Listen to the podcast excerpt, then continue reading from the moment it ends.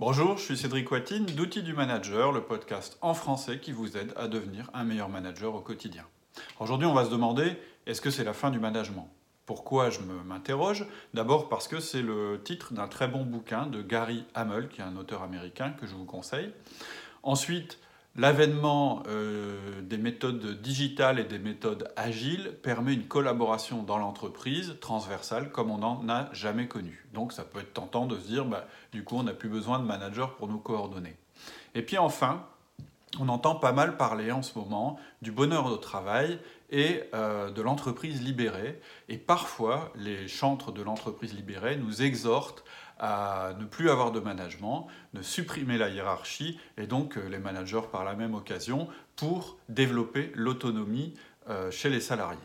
Et puis, on a tous plus ou moins, à un moment dans notre carrière, eu à subir le management hiérarchique à la papa, lourd, inefficace, désagréable.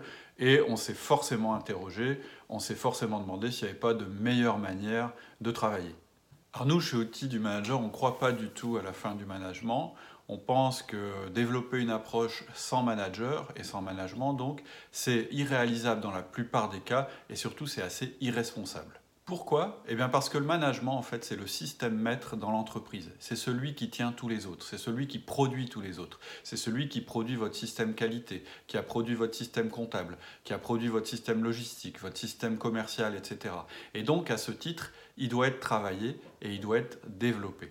Et nous, on pense justement qu'avant toute démarche de libération de l'entreprise, il faut travailler son management, il faut construire son management.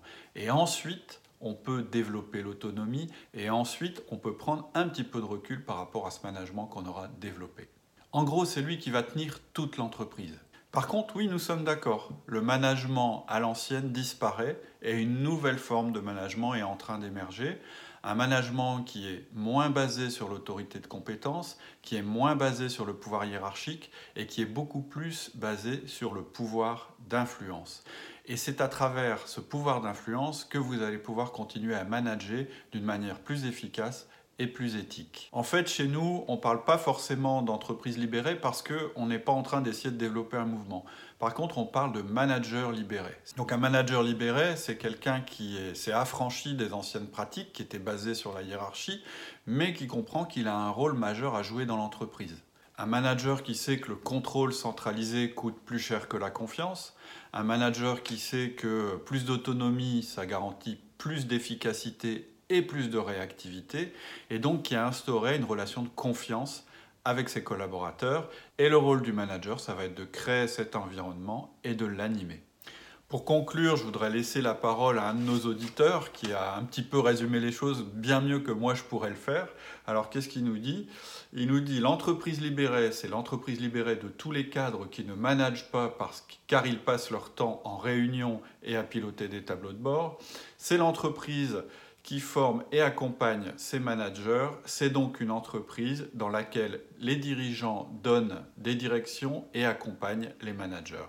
C'est donc moins de faux management et plus de vrais managers. Et ça, j'aime bien. Moins de faux management et plus de vrais managers, c'est ce qu'on essaye de faire chez Outils du Manager. À bientôt!